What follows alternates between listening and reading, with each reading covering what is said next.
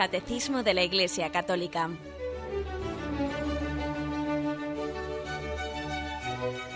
Un programa dirigido por Monseñor José Ignacio Munilla, Obispo de San Sebastián.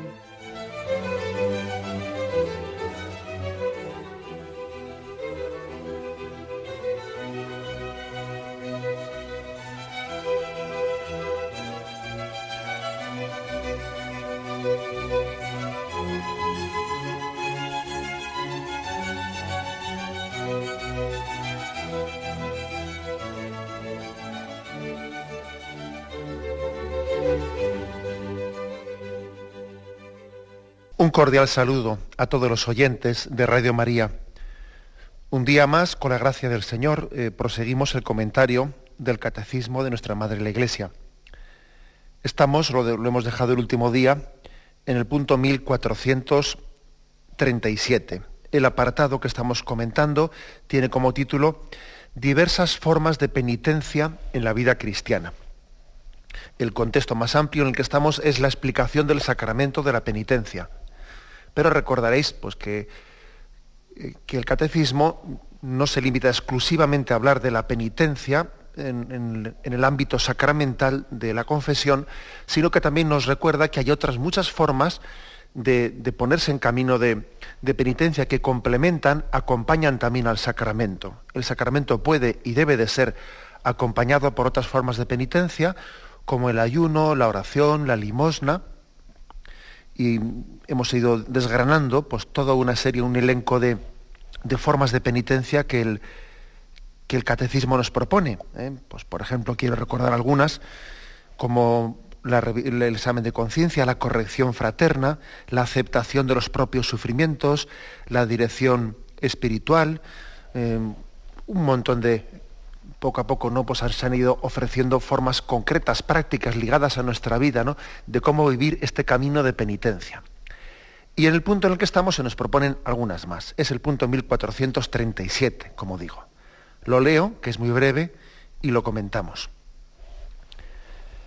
La lectura de la Sagrada Escritura, la oración de la liturgia de las horas y del Padre Nuestro, todo acto sincero de culto, de piedad realizada en nosotros, realiza, perdón, reaviva en nosotros el espíritu de conversión y de penitencia y contribuye al perdón de nuestros pecados. aquí se nos proponen pues una serie de tres formas concretas también de, de vivir este espíritu de penitencia. El primero dice la lectura de la Sagrada Escritura. ¿Mm? La lectura de la Sagrada Escritura.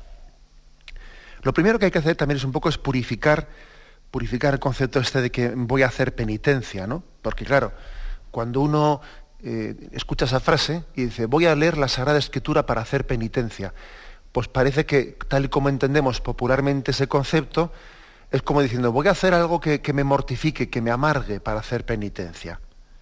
Voy a hacer algo que me resulte fastidioso, ¿no? Eso no es así. Hay que quitarse un poco de la cabeza esa, esa, eh, esa concepción. Hacer penitencia no tiene por qué ser necesariamente hacer algo que me, cueste, que, me resulte fastidioso, que me resulte mortificante. Pues no, Señor. Eh, no todas las cosas, eh, no todas las cosas que son buenas camino de penitencia me resultan mortificantes. Ni todas las cosas que resultan mortificantes eh, pueden ser camino de penitencia, porque algunas, fijaros por ejemplo, pues pongo un caso concreto, ¿no? Pues alguien habrá que por vanidad, ¿eh? por lucir el tipo, o por lo que sea, pues haga, se mortifique un montón ¿eh? por cuidar la línea o por vestirse no sé qué, no sé qué determinado modelito, ¿no? Para lucirse. Y eso le, cuesta un gran sacrificio, pero eso no sirve de penitencia para nada. Eso lo que hace es fomentar más su vanidad. Luego, no todo lo que me mortifica y me sacrifica es camino de penitencia y al revés. Hay cosas que son, eh, hay cosas que son gozosas para mí, pues que, las puedo hacer, que pueden resultar gozosas. ¿eh? Hay cosas que pueden resultar gozosas y, son camino de penitencia. Por ejemplo, pues un, ayer estuvimos explicando cómo comulgar bien eh, la comunión es camino de penitencia. Y la comunión no tiene por qué ser ni mucho menos algo que me mortifique, que me, que me fastidie, que me sacrifique, sino todo lo contrario. O sea, no, no identifiquemos que eso puede ser un error grande de percepción, no identifiquemos lo que me cuesta, lo que me mortifica con, eh, con lo que es verdadera penitencia ante Dios. ¿Por qué no? Es verdad, es verdad que a veces sí que coincide. ¿eh? Yo le ofrezco al Señor pues un ayuno, o desprenderme de, pues, de bienes superfluos, ¿no? O, ayunar de televisión, como dijimos, ¿no? O ayunar pues, de, bienes superfluos o, de los propios alimentos.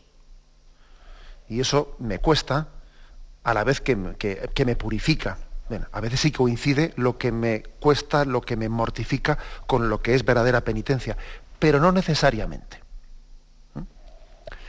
y tampoco, y también tenemos que corregir esa, esa imagen de que las cosas cuanto más me cuestan, cuanto más me cuestan, más mérito tienen ante Dios. Eso no está tampoco bien planteado. Porque lo que tiene más mérito ante Dios no es lo que más me ha costado, sino lo que con más amor ha sido hecho. Que no suele ser lo mismo. ¿eh? No suele ser lo mismo.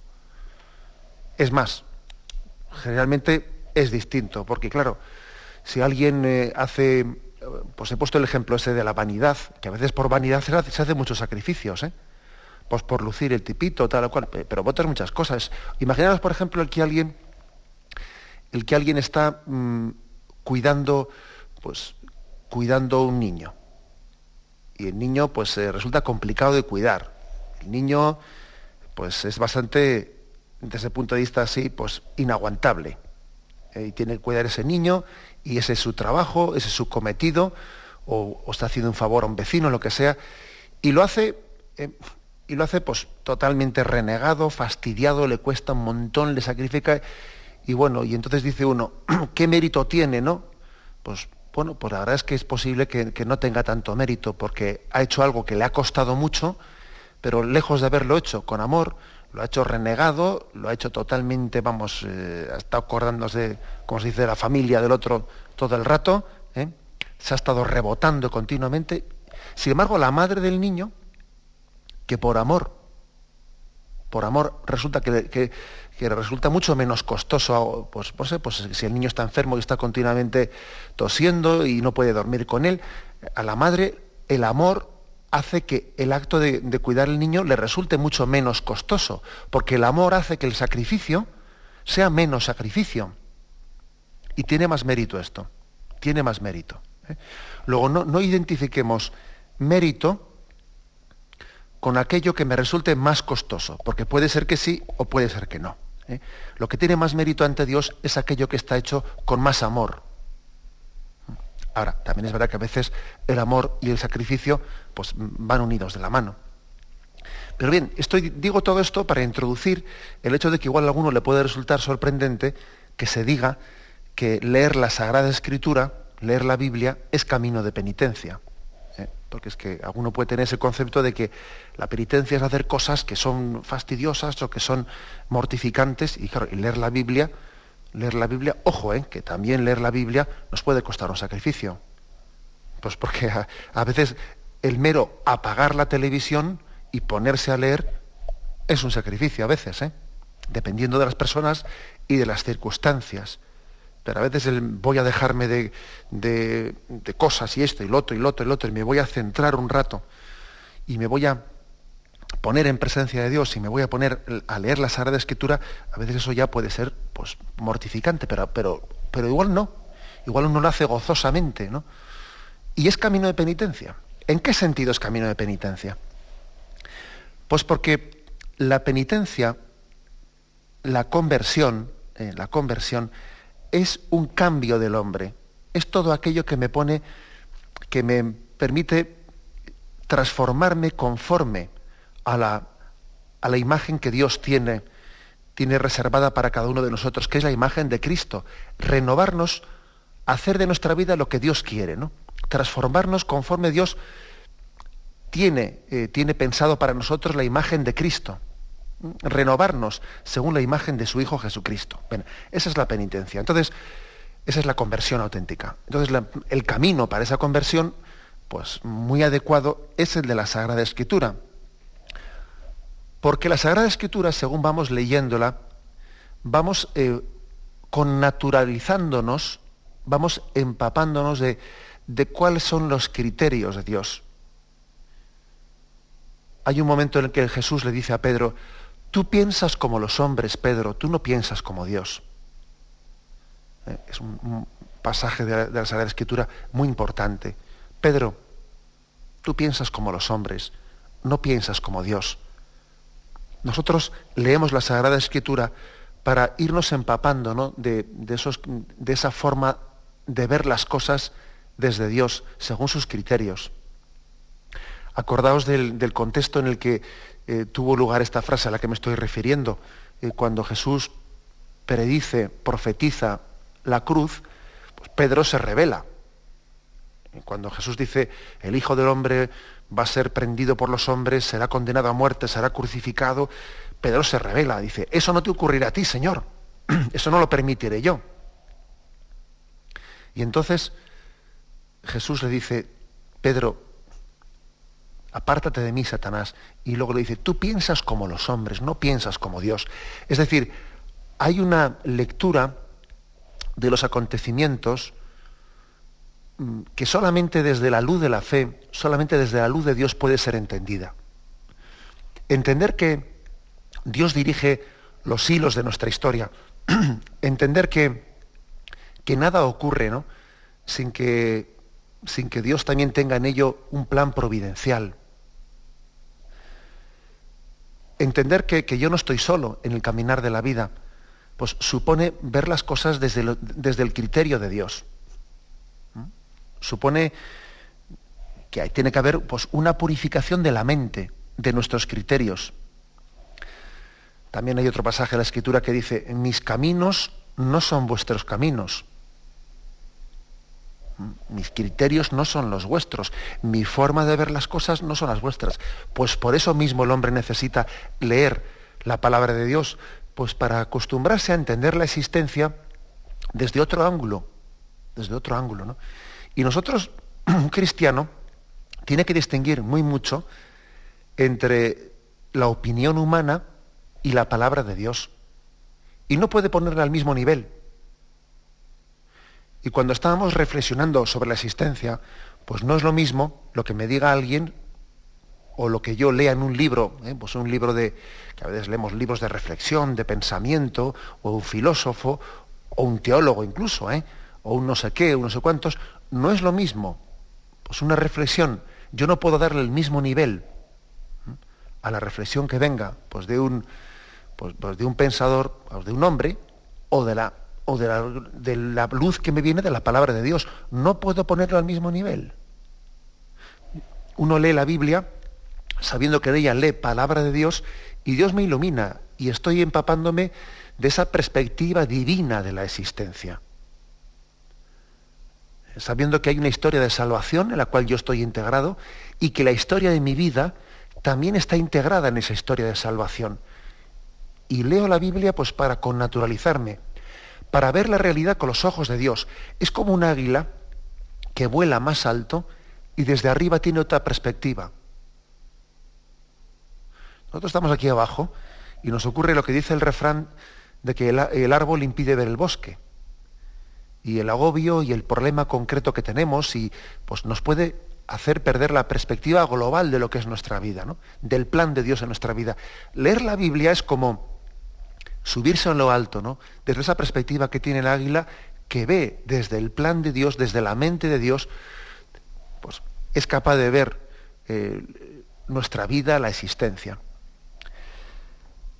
Pues dice eh, San Pablo, dice, renovaos, transformaos en vuestra mente.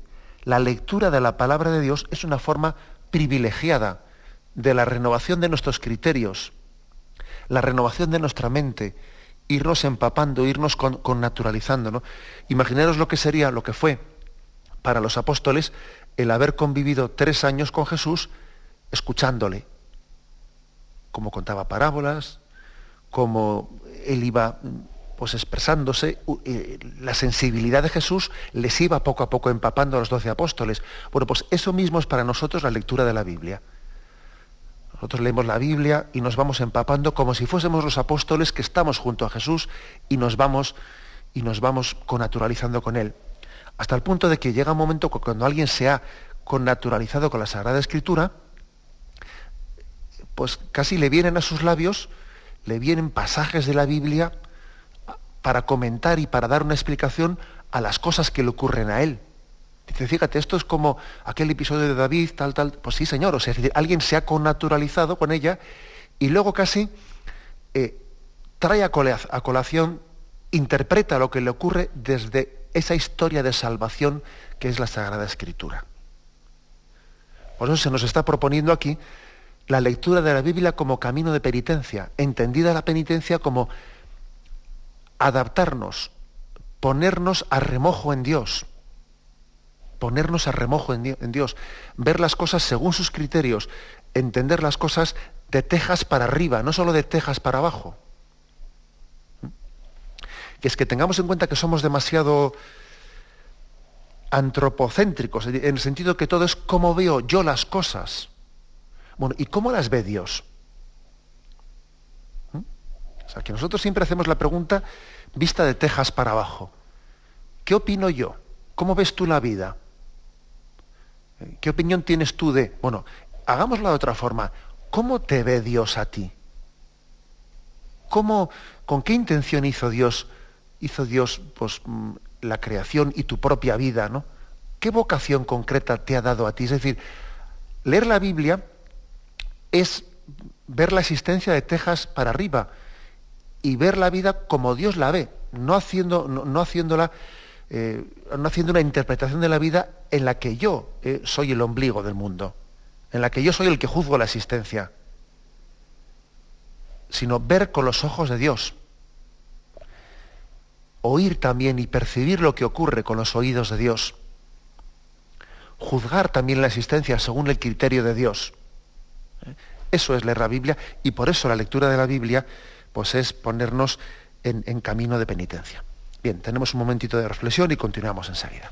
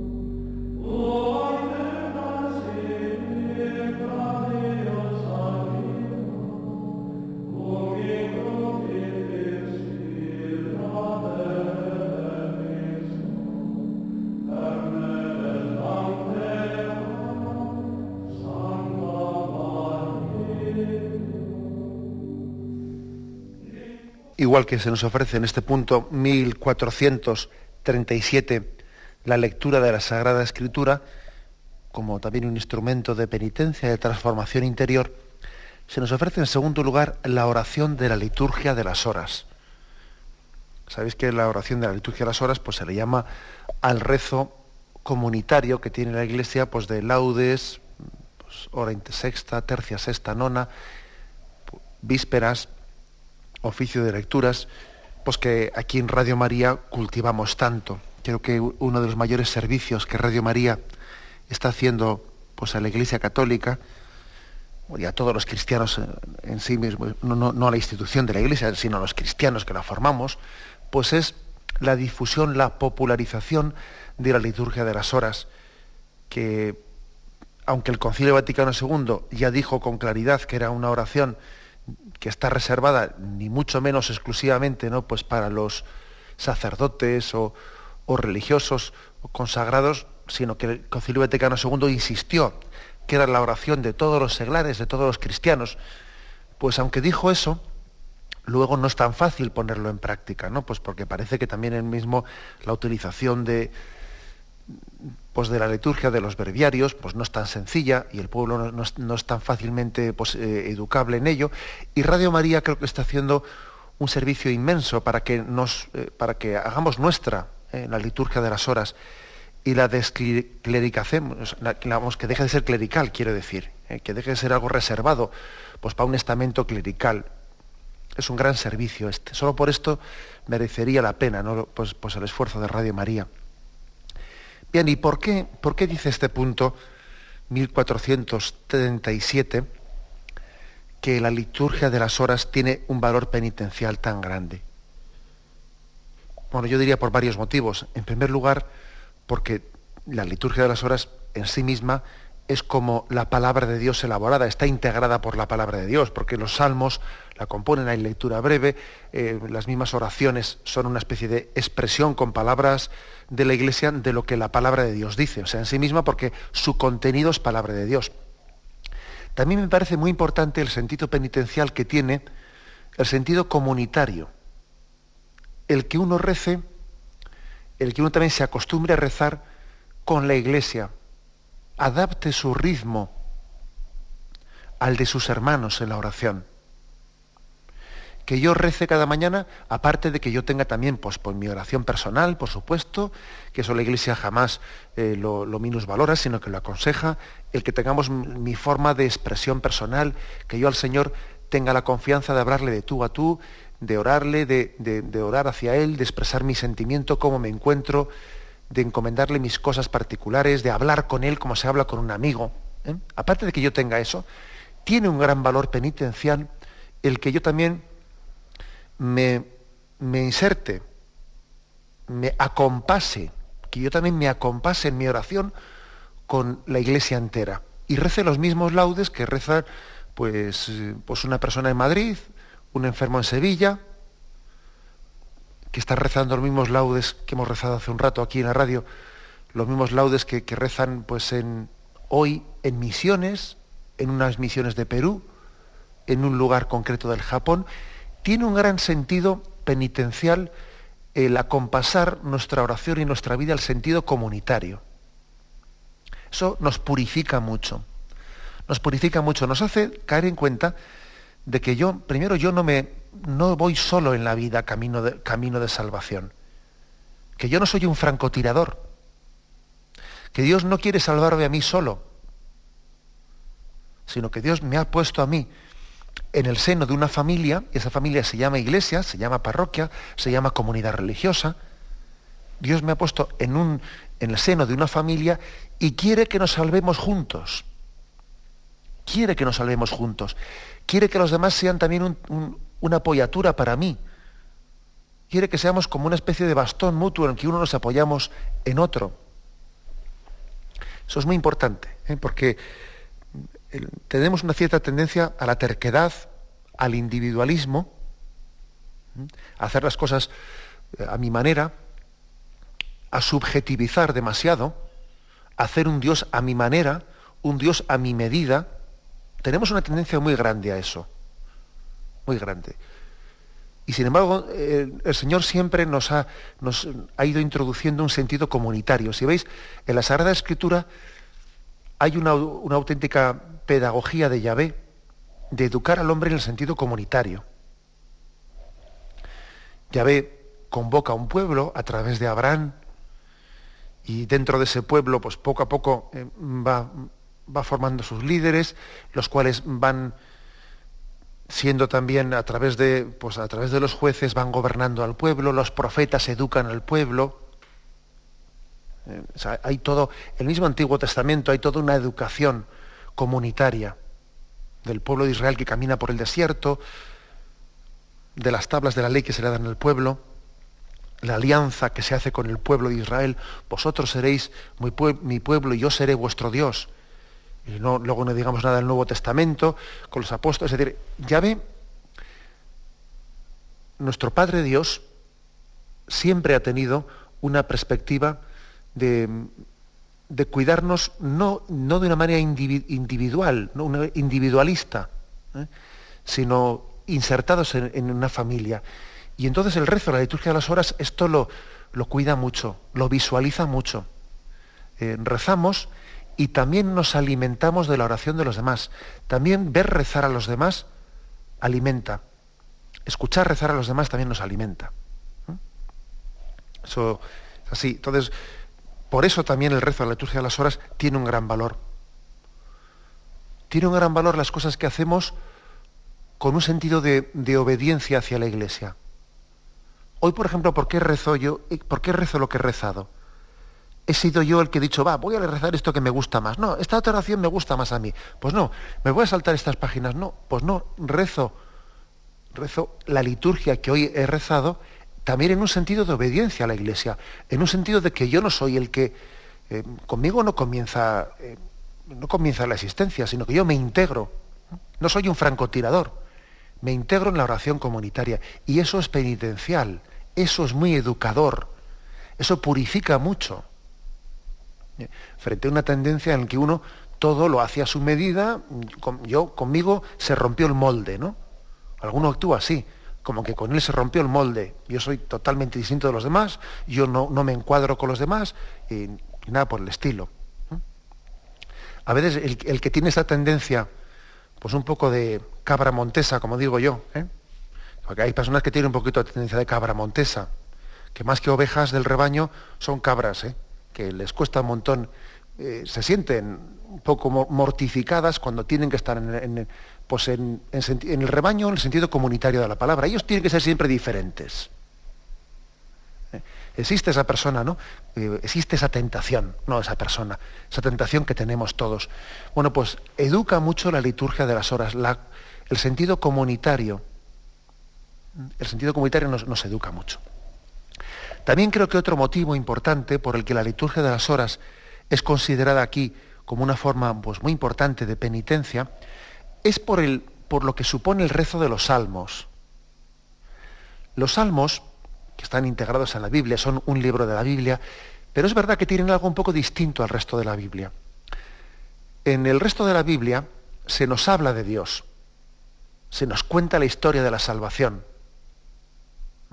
O es el mismo Jesús el que nos habla y nos instruye, ¿no? Pero es que en los salmos hay algo distinto. En los salmos no es que se nos hable de Dios, sino que se nos enseña a hablar con Él. Es como una escuela de oración se pone en nuestros labios las oraciones, las palabras más adecuadas para expresar los sentimientos pues, que, todo creyente tiene que tener hacia Dios Padre. Pues, por ejemplo, pues, por ejemplo, eh, uno se pone a rezar los salmos y se le enseña a tener una oración de, de alabanza. Oh Dios, tú eres mi Dios, por ti madrugo. Se le enseña también a educar sus sentimientos, por ejemplo, en, humildad, ¿no? a en sentirse pequeño, no solamente en saberse, porque una cosa es saberse pequeño, en teoría, delante de Dios, y otra cosa es educarnos en sentirnos pequeños, en expresarnos como tal. ¿no? Entonces el Salmo dice, Señor, mi corazón no es ambicioso, ni mis ojos altaneros, no pretendo grandezas que superan mi capacidad sino que acallo y modero mis deseos como un niño en brazos de su madre. Por ejemplo, ¿no? Este salmo no solo nos, da, nos enseña la teoría, sino que te enseña a expresarte como tal. Los salmos son, por lo tanto, una escuela de expresión, de cómo expresarnos ante Dios. Por ejemplo, cuando alguien tiene que expresar a Dios pues su arrepentimiento. Pues uno a veces, a veces somos torpe, torpones, pero torpones, ¿eh? Torpones de palabra, dice uno, yo como, como digo, perdón, ¿eh? no sé, no sé si se me, ocurre decir más cosas, ¿no? Y sin embargo echa mano de un salmo y el salmo le, le ayuda a expresarse. Y dice, misericordia, Dios mío, por tu bondad, por tu inmensa compasión, borra mi culpa. Es decir, los, los salmos están dirigidos a cada uno de nosotros que somos como incapaces de expresarnos, ¿no? incapaces de, de, sí, sacar fuera, ¿no? expresar con Dios eso que debemos hablar. Es una escuela, es una escuela que nos educa en la expresión, no únicamente en, el, en saber cómo es Dios, sino en sabernos expresarnos con Él. También por eso, en ese sentido, pues se puede decir, digamos, seguro, ¿no? que también otro, es otro de los motivos por el que la liturgia de las horas, la oración litúrgica de las horas, es también considerada como camino de, penitencia. Primero porque forma parte de la palabra de Dios, como hemos dicho. Segundo, por ese sentido comunitario que nos purifica, integrarme en la comunidad. Y tercero, porque los salmos nos están educando, nos están, son una auténtica pedagogía en nuestra forma de hablar con Dios. Cuando uno se ha empapado de los salmos, luego ocurre que llega un momento en el que mezcla, cuando se pone a hacer oración personal, oración ya me refiero de hablar con Dios tú a tú, ya fuera de la liturgia, de la liturgia de la iglesia, luego le suele ocurrir que en su oración espontánea mezcla expresiones de los salmos con las palabras que a él se le ocurren. Sí, eso suele ocurrir, porque, porque él se ha visto muy enriquecido por la liturgia de las horas.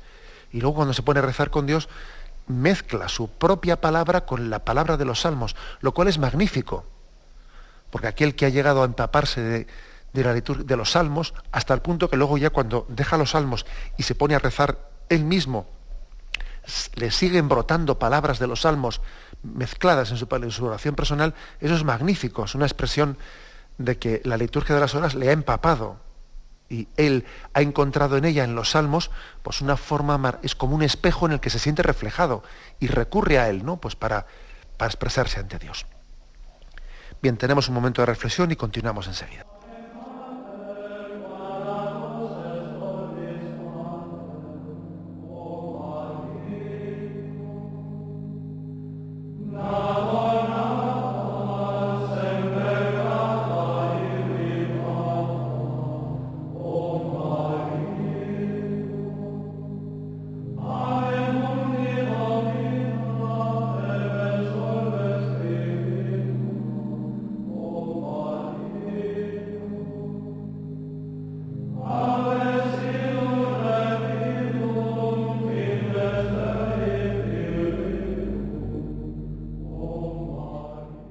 Añade el punto 1437 como formas concretas de camino de penitencia.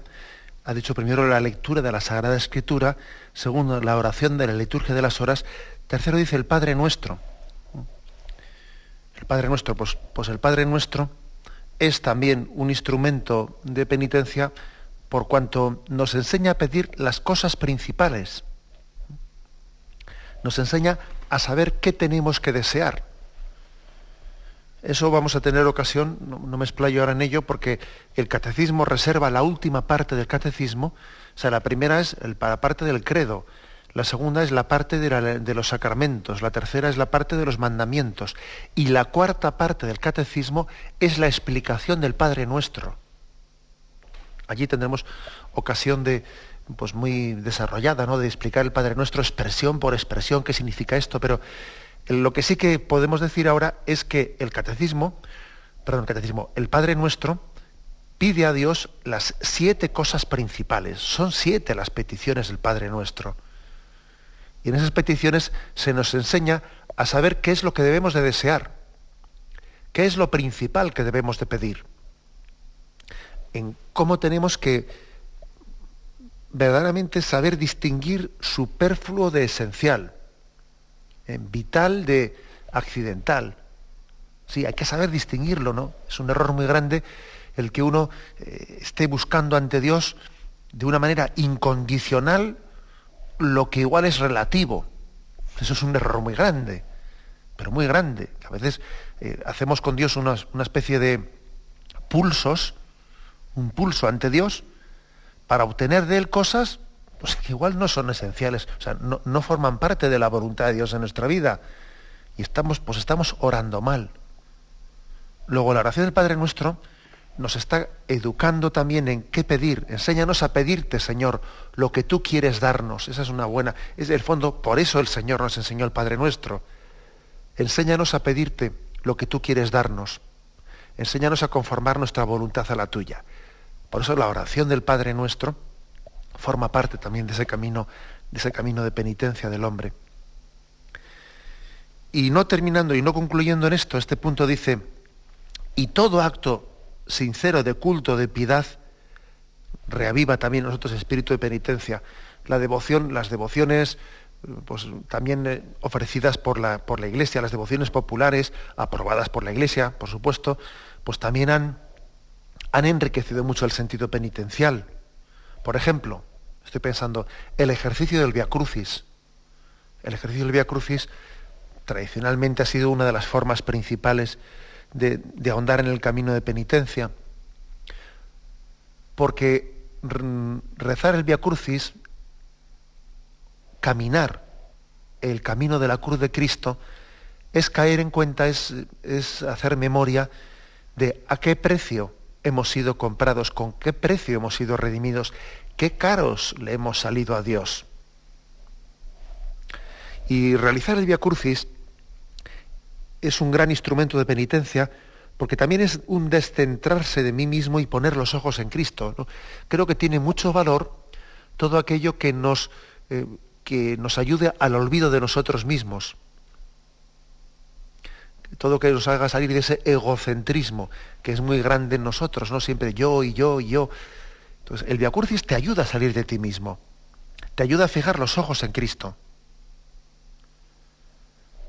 Acordaros aquella famosa oración, ¿no? En esta tarde, Cristo del Calvario, vine a rogarte por mi carne enferma, pero al verte, mis ojos van y vienen de tu cuerpo a mi cuerpo con vergüenza. ¿Cómo quejarme de mis pies cansados cuando veo los tuyos destrozados?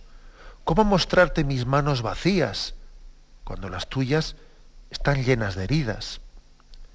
¿Cómo explicarte a ti mi soledad cuando en la cruz alzado y solo estás? ¿Cómo explicarte que no tengo amor cuando tienes rasgado el corazón? Ahora ya no me acuerdo de nada. Huyeron de mí todas mis dolencias. El ímpetu del ruego que traía se me ahoga en la boca pedigüeña.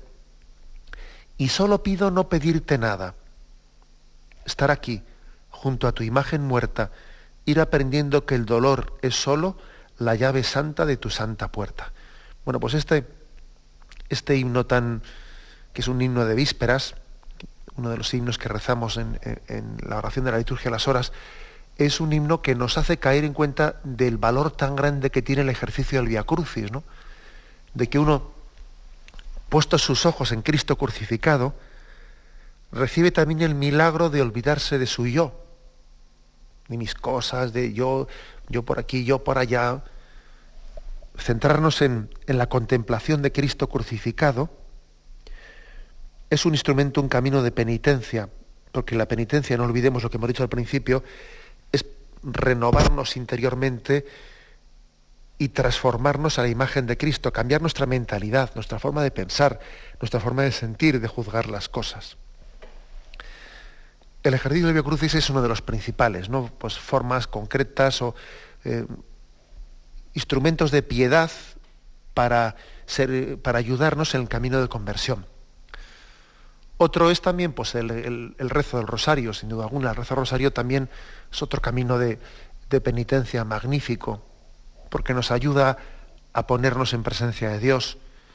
El rosario está como muy, muy identificado con, con la oración continuada, con ir, es una oración que se prolonga para que entendamos que vivir en presencia de Dios, estar siempre en oración ante Dios, siempre en su presencia, pues ese es, ¿eh? Ese es el, eh, pues casi el objetivo, ¿no? el leitmotiv de la vida de, un, cristiano, vivir en su presencia, estar en su presencia. El rosario, por lo tanto, si reitera tanto pues, eh, pues el rezo de la Ave María, es para que nos demos cuenta de que no se trata de decir muchas, muchas cosas. Si estamos siempre diciendo la misma en el rosario, pues claro, porque no se trata de, de decir muchas cosas, decimos siempre la misma, y nos intentamos empapar de ella poniéndonos en presencia de Dios.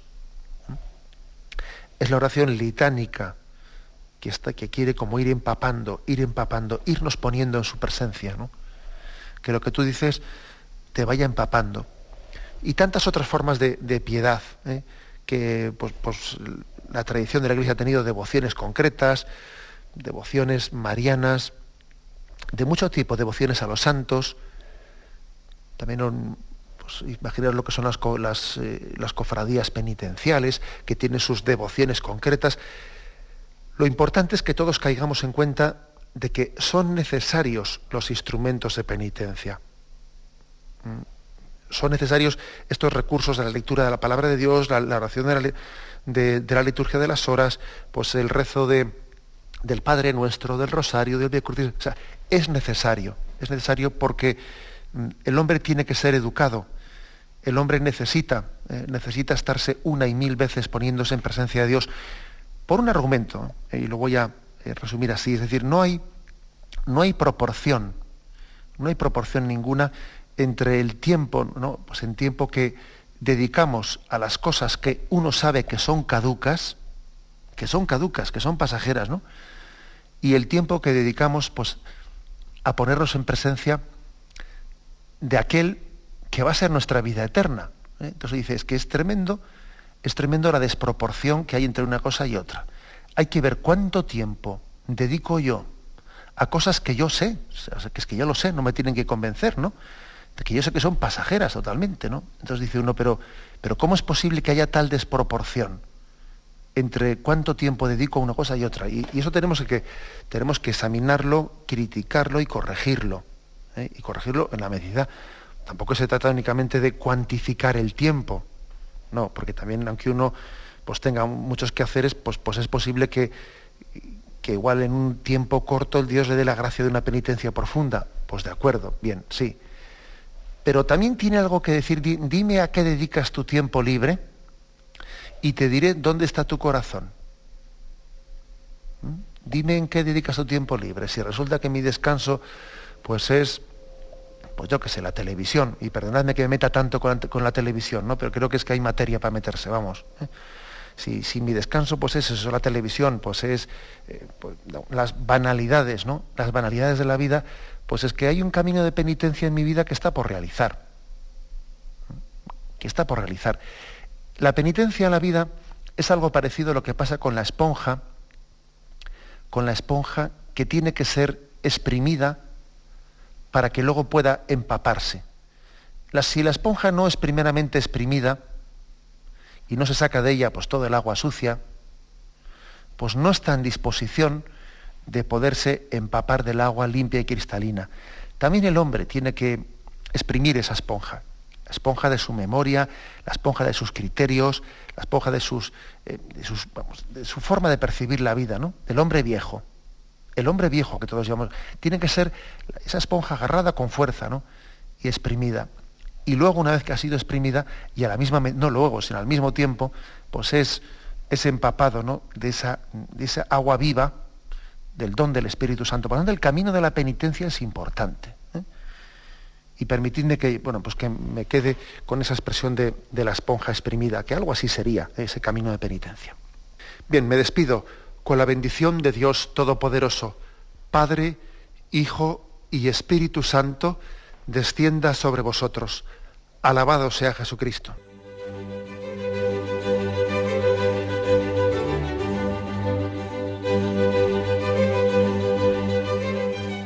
Finaliza el Catecismo de la Iglesia Católica, un programa dirigido por Monseñor José Ignacio Munilla, Obispo de San Sebastián.